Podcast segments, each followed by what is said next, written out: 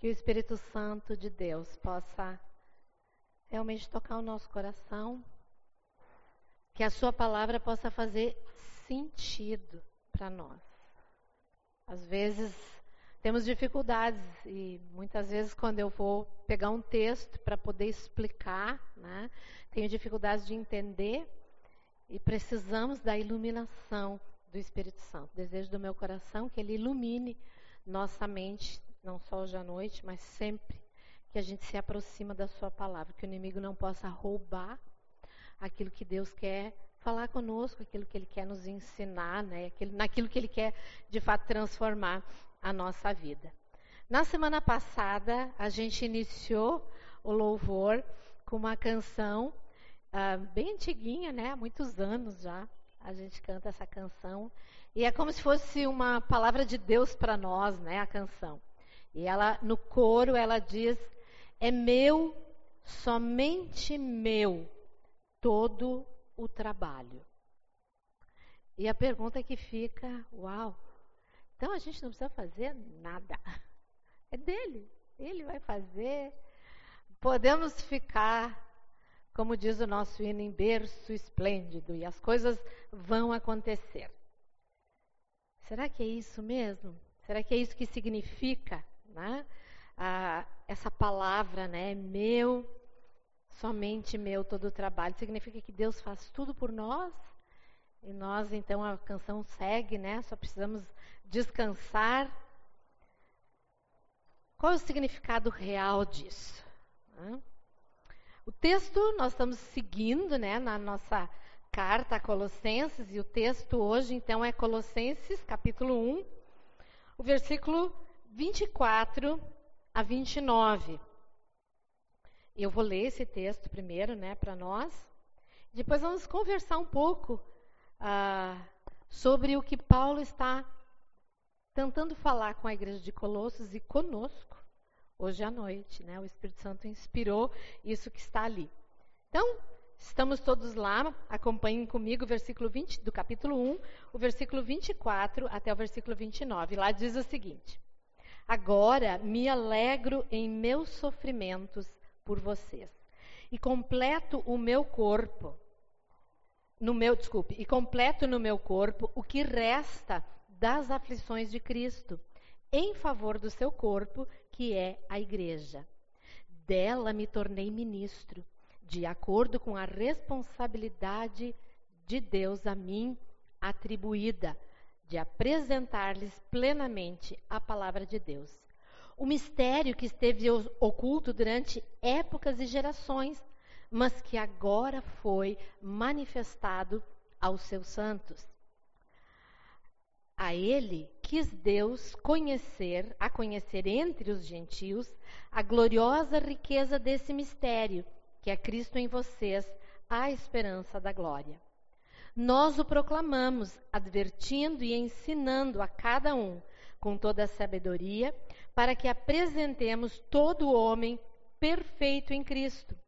Para isso eu me esforço, lutando conforme a sua força que atua poderosamente em mim. O título desse texto, desse trecho, né, é o trabalho de Deus pela igreja. Agora, esse título, ele não é um, ele não é inspirado pelo Espírito Santo. Isso mais tarde foi acrescentado única e exclusivamente para nos ajudar no estudo, na leitura, a achar determinados assuntos, a classificar melhor né, o que, que está sendo falado ali. E Paulo está, então, falando, e o título diz que ele está falando no, em trabalho, o seu trabalho pela a igreja.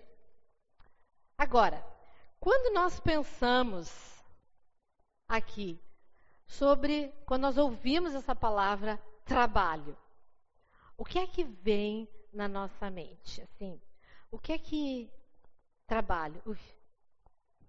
Para alguns, né? Ai, sério? Né? Ou, uh, não sei, né?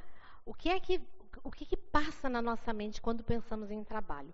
A verdade é que trabalho é uma coisa penosa. Qualquer trabalho que a gente realiza, ele vai exigir, vai exigir esforço, vai exigir sacrifício, vai exigir renúncia.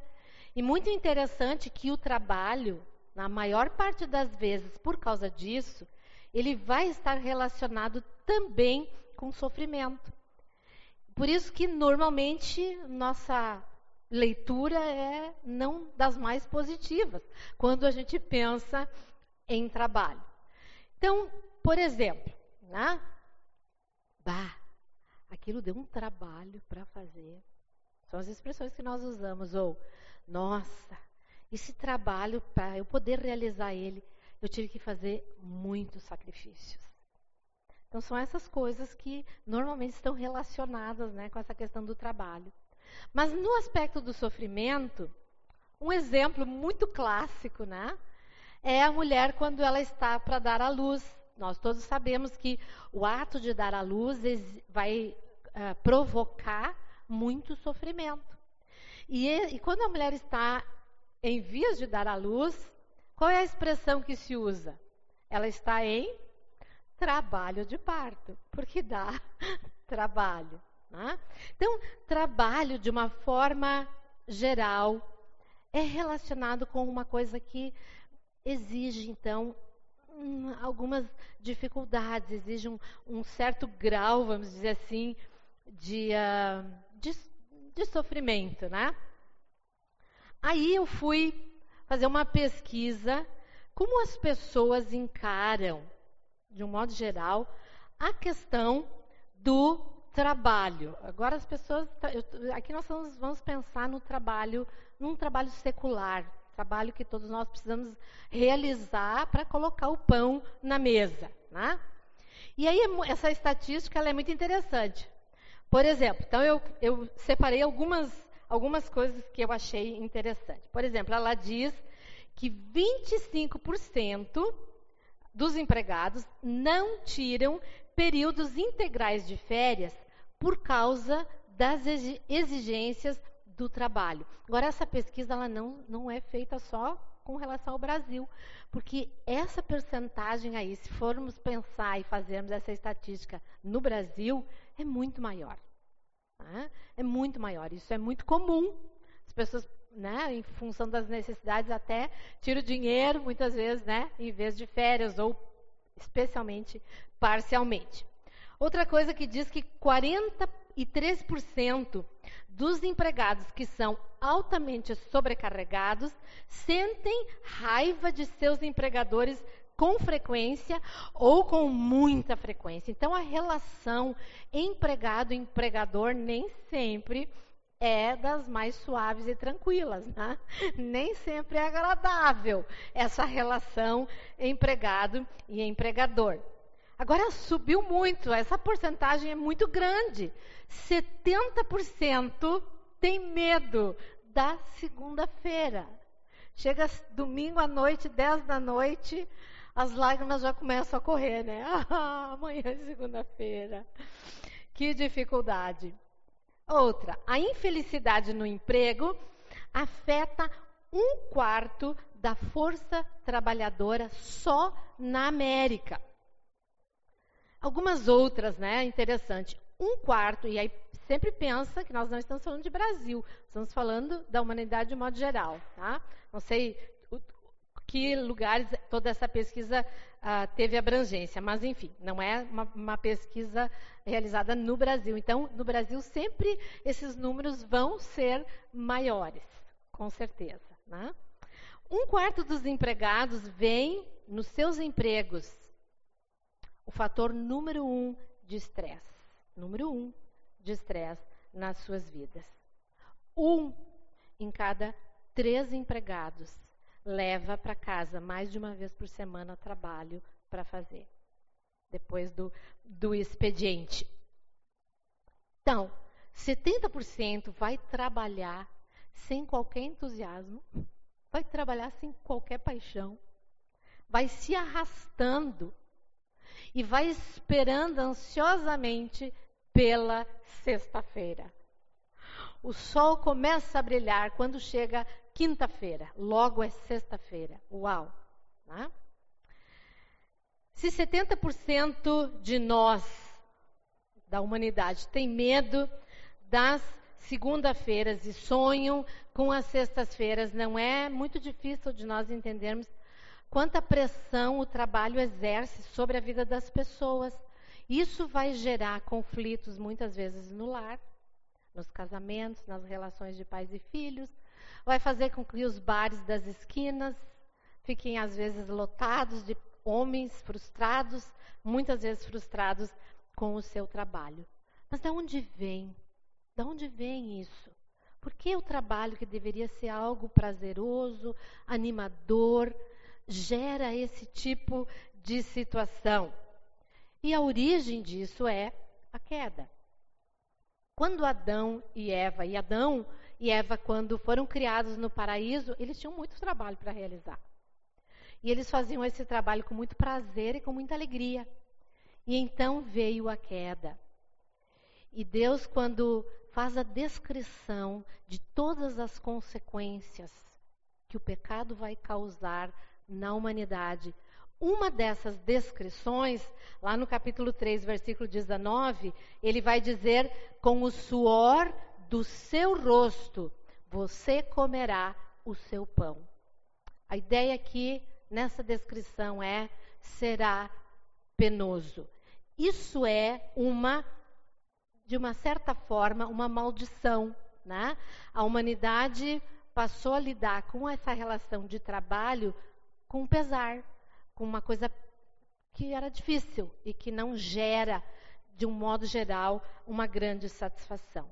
Mas nas nossas vidas, como filhos de Deus, somos nova criação. Vivemos ainda nesse mundo quebrado, ainda temos as consequências do que o pecado trouxe sobre as nossas vidas. Mas é essa relação que Deus espera que nós tenhamos, será que essa era a relação que Paulo tinha com o trabalho? E será que é isso realmente que o Senhor espera de nós? Vamos dar uma olhadinha então para esses versículos e vamos ver que o título né, diz o trabalho de Paulo pela igreja. E como era isso na vida de Paulo? E o primeiro ponto que eu quero tratar está no versículo 24, que o trabalho, esse trabalho, trouxe sofrimento para Paulo. Mas como ele reagiu a este sofrimento? Primeiro, nós precisamos entender que quando Paulo se converteu a Cristo lá no caminho de Damasco, houve uma mudança radical na vida daquele homem. Ele levantou dali, e não temos tempo para olhar lá em, em Atos, né, capítulo 9, mas ele levantou dali com uma outra perspectiva de vida, porque ele recebeu já naquele dia um chamado específico para sua vida. Uh, ele, ele, na verdade, ele, a partir da sua conversão e a partir desse chamado, que era você, Paulo, através da sua vida, o Evangelho chegará a muitos rincões daqueles tempos a todo tipo de gente, a todo lugar que ele pudesse ir. E ele entendeu essa tarefa, mas isso trouxe para a vida dele sofrimento. E trouxe sofrimento físico e sofrimento emocional. E para nós percebermos o, quanto isso foi sério e quanto isso foi realmente um trabalho sofrido na vida de Paulo, nós precisamos olhar para uma carta de 2 Coríntios, capítulo 11, e ele vai descrever o seu trabalho e as consequências do seu trabalho. E aí vamos acompanhem, acompanhem comigo lá o texto do capítulo do 2 Coríntios 11, 24 e 28. E ele vai dizer o seguinte: Cinco vezes recebi dos judeus 39 açoites Três vezes eu fui golpeado com varas, uma vez apedrejado. Três vezes sofri naufrágio. Passei uma noite e um dia exposto à fúria do mar. Estive continuamente viajando de uma parte a outra. Enfrentei perigos nos rios, perigos dos assaltantes, perigos dos meus compatriotas, perigos dos gentios, perigos na cidade, perigos no deserto perigos no mar e perigos dos falsos irmãos. Trabalhei arduamente. Muitas vezes fiquei sem dormir. Passei fome e sede. E muitas vezes fiquei em jejum. Super, suportei frio e nudez. Além disso, enfrento diariamente uma pressão interior, a saber, a minha preocupação com todas as igrejas. Agora, o versículo 24, está com a tua Bíblia aberta, baixa os olhos lá e diz: Agora me alegro em meus sofrimentos por vocês e completo no meu corpo o que resta das aflições de Cristo em favor do seu corpo, que é a igreja. Paulo faz uma referência muito interessante sobre essas aflições. E ele diz que através delas ele entendia que ele estava completando as aflições de Cristo. Agora, o que, que Paulo está querendo dizer? Então, o sacrifício de Jesus não foi completo? Então, as aflições pelas quais Jesus passou não foram suficientes? Nós precisamos, como o Roger tem dito, né, de penduricalhos para completar nossa salvação? E esses penduricalhos aí seria então, precisamos sofrer para sermos salvos? Será que é isso? Será que é essa referência que Paulo está fazendo aí? Para entender isso, nós precisamos de novo de apoio de outras cartas. Quando Paulo escreve para a igreja da Galácia, quando ele chega no versículo 20, ele diz algo muito interessante. Ele diz: Eu fui crucificado com Cristo. Logo, já não sou eu quem vive, mas Cristo vive em mim. E esse viver, eu agora eu vivo na carne, pela fé no Filho de Deus que me amou e se entregou por mim. Paulo não está de forma alguma tentando dizer para nós que os, a oferta de amor de Jesus na cruz em nosso favor não foi suficiente. Ela não só foi suficiente, como ela foi completa, porque ele ressuscitou e ele venceu a morte. O que Paulo está dizendo, o que Paulo está querendo dizer é: através de mim, eu quero representar e viver a Cristo através da minha vida. E eu completo na minha vida os sofrimentos de Cristo. E, e para a gente entender melhor, uh, John Piper, que é um teólogo da atualidade, né, muito conhecido, uh, ele, ele vai dizer o seguinte, eu achei bem interessante, eu vou ler duas vezes essa frase dele, porque, na verdade, Paulo entendeu, e ele quer que a gente entenda que e olha, gente, isso é muito profundo. Que a causa de Cristo seja a minha e a tua causa. E John Piper vai dizer: Deus realmente tem a intenção de que o corpo de Cristo, a igreja, que é eu e você, experimente alguns dos sofrimentos que ele experimentou. Para quê? Por quê? Para quê? Para que quando proclamarmos a cruz como o caminho para a vida, as pessoas que não conhecem Jesus vejam as marcas da cruz em nós e sintam o amor da cruz através de nós. Uau! Que desafio! Que difícil. Eu vou ler de novo.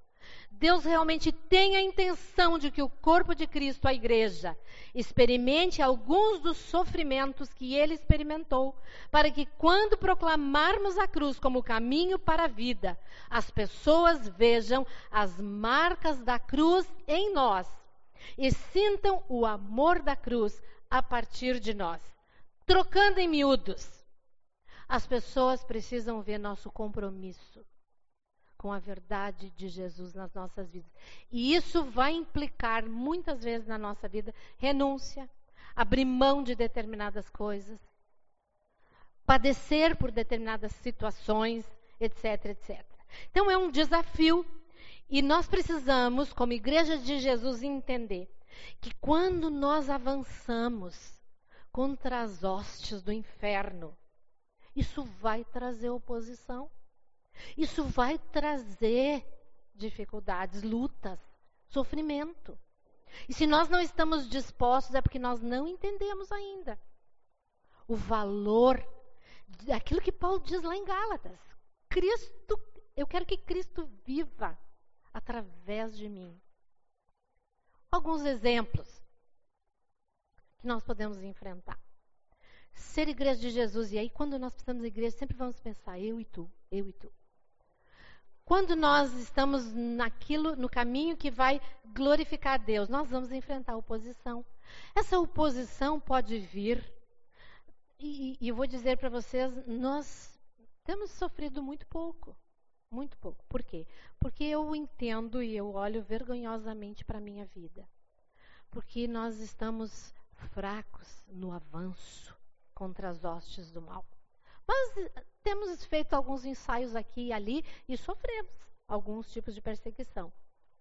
Por exemplo, coisas jogadas no telhado para quebrar as telhas, para causar dificuldades. Por exemplo, tranca-se o carro para que não possamos sair. Vocês acham que esse tipo de dificuldade é de graça? E como é que nós reagimos? Nós olhamos para essas pequeninhas assim perseguições. Nós olhamos para ela e falamos: "Tá bom, Jesus. Que bom. Estamos incomodando o inferno. Vamos perseverar, vamos avante, vamos adiante." Pode ser coisas muito pessoais, às vezes no trabalho, pessoas que se levantam contra nós. Pode ser traição daqueles que considerávamos irmãos em Cristo. E isso vai acontecer na nossa jornada. Às vezes, falsos irmãos penetram no meio de nós para nos derrubar, para nos atingir. Isso acontece. Às vezes não precisa ser falsos irmãos, às vezes, como diz Davi lá no Salmo, aquele que ia comigo à casa do Senhor, voltou-se contra mim. Fofocas, Muitas vezes nós vamos estar na boca do irmão, coisas vão ser ditas a nosso respeito que não são verdades. Coisas assim são tipos de perseguição. Como é que nós reagimos? Como é que Paulo reagia? Como começa o versículo?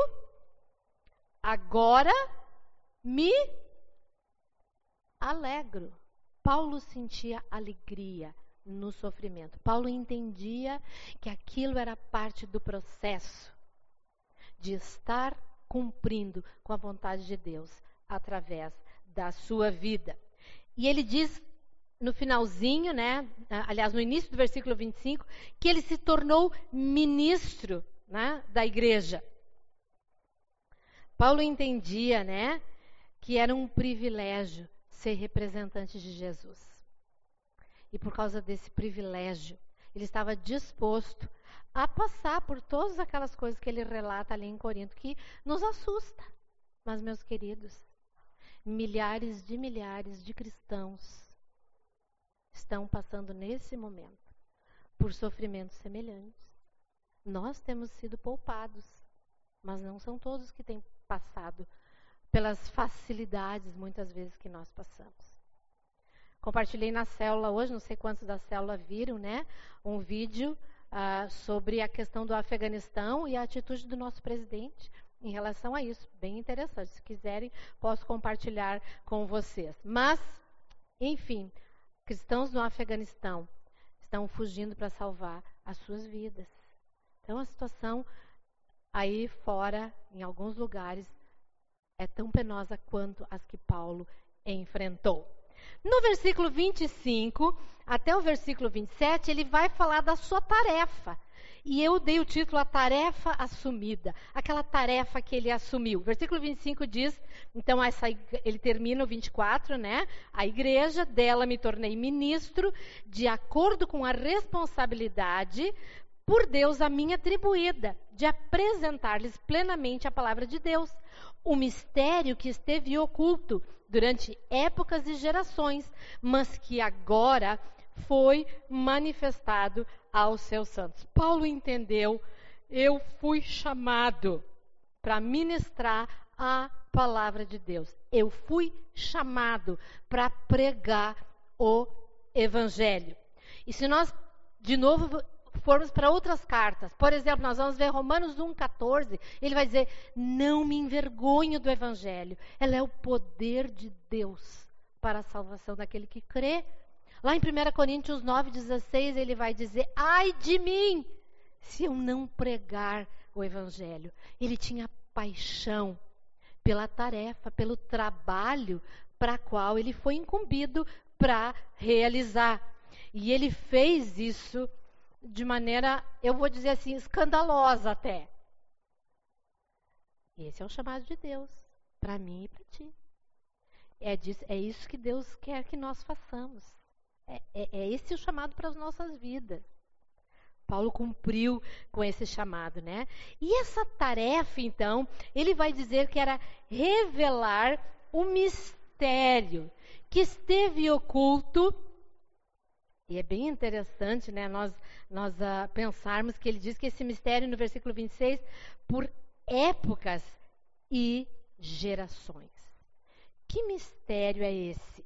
E é bem interessante, né? Já foi trazido aqui uh, já tanto na carta de Tessalônica quanto para Tessalônica quanto de Colossenses, que nesse período da história já se levantava, uh, já era bastante assim, já incomodava bastante né, o gnosticismo, um movimento que misturava o cristianismo com coisas místicas, sobrenaturais, né? Ah, então havia uma mistura de coisas aí. Será que Paulo está se referindo a isso? Será? Eu acredito que não. E pesquisando sobre isso, uh, eu achei um, um, um, texto onde João Calvino, João Calvino foi um teólogo do século XIV, ele foi contemporâneo e amigo, assim, pessoal de Martinho Lutero, né, do, foi um dos uh, precursores né, do movimento do protestantismo, num comentário sobre esse versículo, ele vai fazer as seguintes declarações. E eu coloquei aqui ah, para nos ajudar sobre o que é esse mistério que foi revelado nesses dias de Paulo. E aí ele vai descrever da seguinte, da seguinte forma: o mistério é que o Senhor derramou a sua graça de uma maneira contrária a todas as expectativas. Os gentios, a quem ele parecia ter excluído para sempre a participação na vida eterna. Para nós entendermos isso, nós precisamos lembrar, durante todo o período histórico, gerações, épocas e gerações, Deus trabalhava e Deus derramou graça, promessas sobre um povo exclusivo, o povo judeu. Todos os demais povos estavam excluídos. O que não significava, e eu abro um parênteses aqui, que qualquer um que quisesse seguir a Deus poderia. Mas para isso, ele se tornaria um prosélito. Lembram que é um prosélito? Ele precisaria se tornar um judeu. Não judeu de nascimento, mas por acatar e aceitar o Deus dos judeus. Fecha parênteses. Mas, de um modo geral, o que Calvino está dizendo, e nós entendemos lendo a palavra, que parece que os gentios foram completamente excluídos. Agora, lembra, os gentios é eu e tu. Fomos excluídos. A, a vida eterna não vai chegar para nós. É só para eles. Mas agora esse mistério, essa graça começa a ser derramada, e João Calvino diz de uma maneira contrária a todas as expectativas. E aí ele vai mais adiante nessa, nessa, quando ele discorre sobre esse versículo, ele diz que esse é o divino segredo. E essa é a dignidade do evangelho. E então ele explica né, essa revelação da seguinte forma: ele vai colocar três coisas. A primeira é que, embora Deus, e depois eu vou explicar um pouquinho como eu entendo isso. A primeira é que, embora Deus tivesse, anteriormente ao advento de Cristo, governado a sua igreja sob coberturas escuras, tanto de palavras como de cerimônias, ele subitamente brilhou em pleno brilho por meio da doutrina do Evangelho. Agora, o que é que Calvino quer dizer com isso? E nós vamos usar um pouquinho os nossos neurônios, né, para entender. Nós estamos vendo teologia aqui, então nós precisamos assim nos esforçarmos um pouco para entender. O que eu entendo que Calvino está dizendo é que assim, se nós pegarmos as profecias do Velho Testamento, nós vamos ver o quanto de tantas formas ah, havia revelações ali da igreja. Agora nós precisamos entender que igreja, no grego, eclésia, é os chamados para fora. E, e, e, o significado significa chamados para fora para uma assembleia, para uma reunião. Então, os chamados para fora. Não aqueles que estavam dentro, né? Os chamados para fora, que são os, os gentios estava esse, esses, esses estavam sob coberturas escuras. Não tinham entendimento. Gente, os judeus não entenderam. Eles não entendem a grande maioria até os dias de hoje. E uh, não sei quantos de vocês acompanham e gostam de acompanhar, eu gosto muito, acompanho muito uh, Israel com a Aline. É uma brasileira, né, que mora em Israel e ela, ela é um programa sobre turismo, mas sobre a história, sobre Israel. E ela faz muitas aplicações do Novo Testamento. E frequentemente as pessoas, porque ela faz muitas lives, as pessoas perguntam sobre Jesus para ela, né? Cutucam a, essa judia casada com um judeu ortodoxo. E ela vai saindo pela tangente. Uma única vez eu ouvi ela dizer: ah, respeitamos as religiões, ah, respeitamos a pessoa de Jesus como uma figura histórica. Então, até hoje, eles não entendem por causa dessas coberturas escuras. Havia ah, uma, uma espécie de venda que impedia de compreender, né? Mas subitamente, agora, Paulo está dizendo esse mistério está revelado. E eu achei linda essa frase, por isso eu coloquei: brilhou em pleno brilho através da doutrina do Evangelho. Está escancarado, está escancarado para quem quiser ver. A segunda coisa que ele vai dizer é que enquanto nada antes era visto, além de figuras externas, Cristo foi exibido, trazendo com ele toda a verdade que então nessas gerações havia sido oculta. Hebreus 1, né, eu, eu, especialmente o versículo 1 ali, diz que antigamente Deus falava pelos profetas, né, Deus estava se revelando, mas agora é através do Filho. O que são essas figuras externas? E eu quero que a gente pense um pouco sobre essas gerações que foram passando ao longo dos séculos e as figuras externas que Deus foi trazendo. E nós podemos começar de forma no início, Adão e Eva.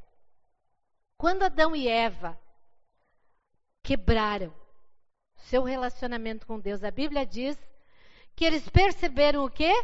Que eles estavam nus. E eles sentiram o quê? Vergonha. E aí a Bíblia diz que Deus cobriu a sua vergonha. E Deus cobriu com o quê? Com folha de bananeira? Não. Deus cobriu com pele de animal. Ou seja, a primeira figura externa lá no Éden, um animal, ou dois, ou três, não sei, foi morto para que a vergonha de Adão e Eva fosse coberta. Que mistério! Que mistério! Continuando. Abraão, chamado a formar esse povo que nós conhecemos, tem um único filho. E Deus diz: Abraão, eu quero que tu sacrifica para mim esse único filho. Quero que tu ofereça a ele no altar. Que o sangue dele seja derramado. E nós então conhecemos que Abraão, em obediência, leva Isaac para o monte, prepara o altar, faz todas as coisas. E deixa de novo aqui eu abrir um parênteses. A lei Não havia sido dado ainda. O cerimonial ainda não tinha sido apresentado. Feche paredes. E aí, uh, Isaac no caminho diz: Mas pai, cadê o animal para o sacrifício? Lembra disso? E Abraão diz: Deus vai prover. Mas a, a, Hebreus vai depois dizer para nós que Abraão ergueu a faca para sacrificar Isaac, entendendo que Deus o ressuscitaria dos mortos. Só que ele não, não fez. Havia lido lá, Deus diz: deu? Deu? Pode parar. E aí tinha o quê? Um animal que foi sacrificado. Que mistério. Por que Deus queria isso? Por que Deus estava pedindo sacrifícios? Por que, que sangue estava sendo derramado? Então nós chegamos no Egito. Povo está lá escravo, 400 anos, e chega finalmente o dia da libertação, onde eles voltam para a terra prometida. E o que acontece ali? A única maneira pela qual o Faraó vai liberar o povo de Israel é através da morte dos primogênitos. Todo primogênito no Egito naquela noite morreu. Todo?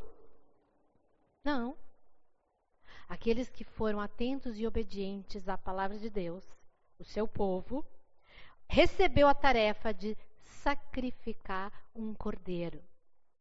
E quando o anjo da morte passasse, o que eles deviam fazer? Pegar o sangue e colocar, e nós temos aí a imagem, né? Colocar, aplicar esse sangue nas portas das suas casas. Que mistério! O que isso significa? O que quer dizer isso? E observe que a maneira como Deus ordenou que eles colocassem, eu sei que a maioria de nós sabe isso, vai formar o quê? Uma cruz. Tá? São as três pontas de uma cruz. Mais um pouquinho. Durante séculos, a partir da volta deles do Egito, a partir da lei que eles recebem de Deus, por séculos e séculos, sangue foi derramado. No templo, cada pecado cometido pelo povo precisava ser coberto pelo sangue.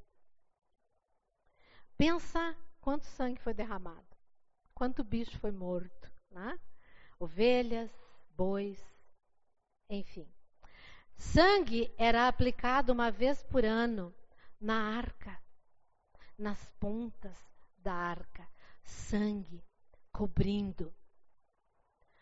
E aí Paulo diz: todo esse mistério agora foi revelado. Jesus foi o cordeiro de Deus. Tudo aquilo era o que. Ah, eu tenho que voltar tudo. Eu ia voltar lá para o texto de, de uh, Calvino, quando ele diz, né? Uh, era visto pelas figuras externas. Eram figuras externas. Era para que eles entendessem que alguém viria para um único sacrifício para todo sempre. E Paulo diz: esse é o mistério, esse é o evangelho. Essa é a verdade que Paulo proclamava. E essa verdade, no terceiro ponto que ele coloca, diz que o mundo inteiro que até então se afastara de Deus é chamado à esperança da salvação. E a mesma herança da vida eterna é oferecida a todos. E Paulo entendeu isso. E Paulo saiu mundo afora, proclamando o evangelho. Por isso ele diz: ai de mim, se eu não pregar o evangelho. Gente, a salvação é para todos. Às vezes eu ando na rua e olho para as pessoas e falo: Deus, como podemos alcançar essas pessoas? Como somos covardes, como somos fracos, como somos inúteis às vezes a grandeza do Evangelho, o mistério revelado. Cristo se ofereceu no nosso lugar. A salvação agora é para todos. Precisamos conhecer a palavra, precisamos entender essa palavra, essa revelação completa, esse plano que não está mais escondido, que não são mais elementos externos, são coisas que precisam acontecer no nosso interior e que se tornam visíveis para aqueles que recebem a Cristo Jesus. Jesus não está mais escondido. Não está mais escondido. Mesmo que a gente não veja ele, e aí volta lá na, na frase do John Piper: é através de nós. É através de nós que Jesus vai sendo conhecido. Próxima coisa, então, que Paulo vai afirmar no versículo 28 a 29, então ele vai dizer que a vida cristã, para ele, era uma vida completada no serviço. E ele diz então no versículo 28, esse mistério, finalzinho do 27, esse mistério que é Cristo em vocês, a esperança da glória, ele diz: Nós o proclamamos, advertindo e ensinando a cada um com toda a sabedoria, para que apresentemos todo o homem perfeito em Cristo. Para isso eu me esforço, lutando conforme a sua força que atua poderosamente em mim. Quando nós entendemos o Evangelho, quando nós abrimos o nosso coração para Jesus, nós não entendemos tudo. Nós iniciamos uma jornada. E essa jornada vai dar trabalho. Tem trabalho. E essa jornada de transformação vai exigir coisas, vai exigir esforço da nossa parte. E essa jornada tem um propósito. E o propósito dessa jornada é que através das nossas vidas Cristo se torne conhecido. O propósito dessa jornada é glorificar Cristo através das nossas vidas. Paulo proclamou, ele proclamou o evangelho, advertiu e ensinou que a vida cristã é completada no serviço. Deixa eu dizer para você, ser cristão não é carregar um amuleto da cruz. Ah, eu sou cristão, um brinco de cruzinha pendurado ou tatuagens, etc, etc. Também não é um salvo-conduto para a eternidade. Ah, aceitei Jesus, estou salvo, vou para a eternidade, glória a Deus. Deu, tudo feito. Não. Ser cristão é iniciar uma jornada de transformação. E essa transformação, ela, ela acontece através do, olha que interessante, do serviço. Ou seja, através do servir. Pensa a tarefa do Espírito Santo. Nós recebemos o Espírito Santo. Sua tarefa em nós é transformar cada um de nós. Nós que éramos totalmente desprezíveis, mesmo que tu não ache, mas tu era. Nós que éramos cheios de e, e muito cheios de defeitos, de vícios, de mentiras, de perdição. E a tarefa é limpar, limpar, transformar, transformar.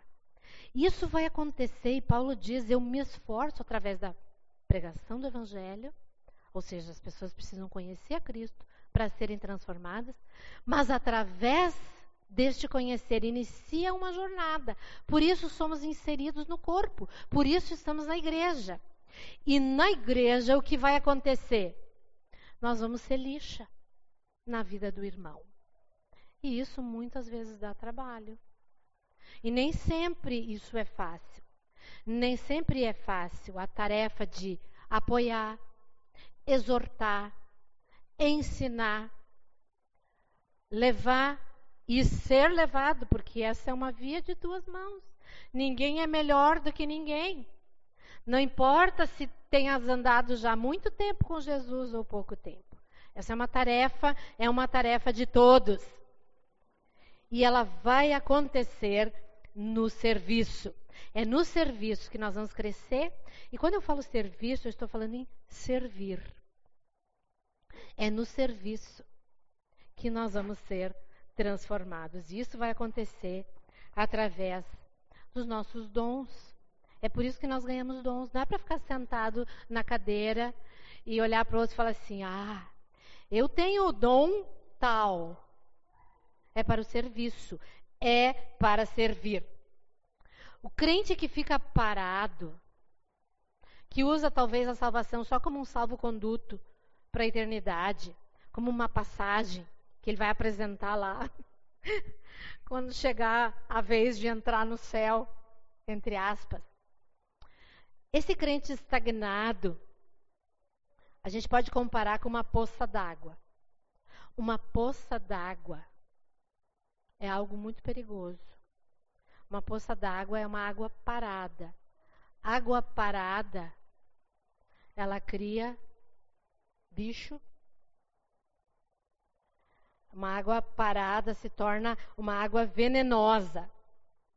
Da mesma forma, o crente desocupado, que não entende o seu papel no serviço, que não está disposto a realizar a obra de Deus, né? ele corre esse mesmo perigo. A sua vida né, uh, começa a causar problemas problemas para si mesmo, problemas para aqueles que estão em volta. Isso é real. Isso é tão real que aqueles de nós que já têm andado há muito tempo com Cristo já viu isso acontecer muitas vezes. O dever do cristão se completa no serviço. E Paulo vai dizer que ele realiza esse serviço, ele se esforça, ele faz o que ele pode, o possível e o impossível para apresentar todo homem, todo homem. E aí não está falando de gênero, está falando de humanidade, perfeito em Cristo. Apresentar para quem e quando? Apresentar para Jesus naquele dia. Esse era o anseio de Paulo, esse era o sonho dele, esse era o desejo dele. E aí eu quero nos ajudar com a seguinte figura, nos ajudar a pensar. Várias, uh, o Novo Testamento vai trazer várias ilustrações para a igreja, para a gente entender algumas coisas. E uma delas, ele vai chamar a igreja da noiva de Jesus. E ele vai dizer que a igreja é a noiva e que Jesus é o noivo. Já falamos, já, já, já foi ensinado sobre isso aqui. Ah, quando nós pensamos numa noiva, pensa comigo. Uma noiva, ela se arruma para o dia do casamento. Vocês já conseguiram imaginar uma noiva entrando na igreja assim? Escabelada, vestido todo sujo, bainha rasgada, e aí o, o noivo, lindo, maravilhoso, está lá na frente esperando. E a noiva aparece na porta, desse jeito aí. Esse é o medo de Paulo. Que naquele dia nós nos apresentemos ao noivo dessa maneira. Porque, ao contrário, o esforço, serviço, trabalho de Paulo, e para isso ele pagou o preço que precisava pagar era que a noiva de Jesus se apresentasse assim, linda, esplendorosa, perfeita. Esse era o desejo de Paulo para nós. Esse é o desejo do Espírito Santo para nós. Esse é o chamado para nós olharmos para aquele que está do nosso lado e ajudarmos a completar na vida dele a obra, para que ele se apresente assim, não assim, mas assim. E da mesma forma, cada um de nós. Da mesma forma, esperamos que o outro nos ajude nessa tarefa de nos arrumar para o noivo. E concluindo, ele vai dizer no finalzinho, então, do versículo 29, para isso eu me esforço, lutando conforme a sua força, que atua poderosamente em mim. Trabalho realizado no nosso braço, no nosso esforço? Não. Trabalho realizado na força e no poder de Deus. Eu não tenho em mim poder para ser aquela noiva linda. Eu não estou falando da aparência, né? Estou falando de ser. Não há em mim força e poder. Não há em mim força e poder para convencer qualquer pessoa da verdade do Evangelho, desse brilho que agora brilha tão intensamente. Eu não tenho, eu não tenho como fazer isso. Não há poder em mim de realizar o serviço. Não há força em mim para realizar as tarefas. É na força e no poder de Deus. É entendermos que cada dia, cada lugar, cada situação é uma oportunidade. E eu comecei falando sobre o trabalho pesaroso. Por que que para nós a segunda-feira pode representar não aquele fardo que eu vou carregar até sexta alguns coitados, né, de domingo a domingo? Por que para nossa vida não precisa ser assim? Porque o trabalho, seja ele servindo uns aos outros no corpo, seja ele lá aonde eu estou no meu emprego, é uma oportunidade para deixar Jesus brilhar. Eu levanto na segunda-feira e ao invés daquele trabalho ser um fardo, ser um peso, ser uma coisa que eu vou carregar, eu vou animado, eu vou contente, entendendo que eu estou naquele lugar, sim, para receber o meu salário, para colocar o pão na mesa, sim, para realizar algumas coisas, mas mais do que tudo, eu fui colocada naquele lugar para proclamar o Evangelho. Paulo entendia isso muito bem. Ai de mim se eu não pregar o Evangelho. Onde quer que eu esteja, o que quer que seja que eu esteja fazendo. Então, na vida do Filho de Deus, o trabalho é uma bênção. Aquilo que, como descrição lá do Éden, era um peso. Quando Deus diz: É meu, é meu todo o trabalho, descansa em mim, vai com alegria. Mostra Jesus através da tua vida. Tu vai ser perseguido, tu vai ser maltratado, te alegra. Deixa que as pessoas vejam o significado da cruz, significado de morrer, para que o brilho de Jesus transpareça através da tua vida. Esse é o chamado de Deus para as nossas vidas. Nós podemos ficar sentados, olhar, ouvir, mas nós podemos entender quando ele vai dizer lá em, no capítulo 3 dessa mesma carta, e nós vamos chegar lá mais adiante. Tudo quanto fizerdes, fazei de todo o coração, como para o Senhor e não para homens, cientes de que recebereis do Senhor a recompensa da herança. A Cristo Senhor é que estáis servindo. Trabalho é para Ele. É tudo para Ele, por Ele, para Ele.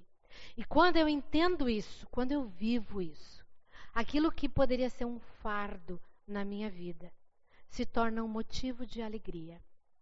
E de novo, quando houver perseguição, quando houver sofrimento, eu vou me alegrar. Isso é uma chamada de Deus para nós, individual e como igreja. Ao invés de nós levantar o braço e xingar, e, e nós fazemos. Não, vamos nos alegrar e vamos dizer: Ok, Senhor, de que forma podemos expressar através dessas dificuldades o Evangelho? Amém? Obrigada, Pai, pela tua palavra. Que a gente possa entender, Deus, quão profundo é aquilo que tu declara. Como muitas vezes precisamos nos esforçar para entender. Mas quão maravilhoso é percebermos essa revelação maravilhosa em Cristo Jesus e essa obra que ele realizou por nós. Quão maravilhoso é termos sido chamados para completar essa tarefa, levando esse evangelho para todos aqueles a quem nós encontrarmos pelo caminho. Encoraja-nos, ajuda-nos, mas também nos ajuda, Pai, a entender que é uma jornada e que nessa jornada nós precisamos ajudar uns aos outros. E aqueles que chegam a Jesus precisam ser cuidados, precisam ser limpos, precisam de nós. que já andamos mais tempo contigo. Ó Deus, quebranta nosso coração, faz-nos compreender, quebra as barreiras que ainda temos, nos tira do conforto, do comodismo, das mentiras do diabo, das buscas que fazemos no dia a dia, pensando que isso é vida e que isso é bom, quando o melhor estamos perdendo. Então, por favor, Pai, nos ajuda aí e que realmente possamos ser tocados profundamente pela tua palavra, é meu clamor, em nome de Jesus. Amém. Amém. Temos uma canção ainda? Temos.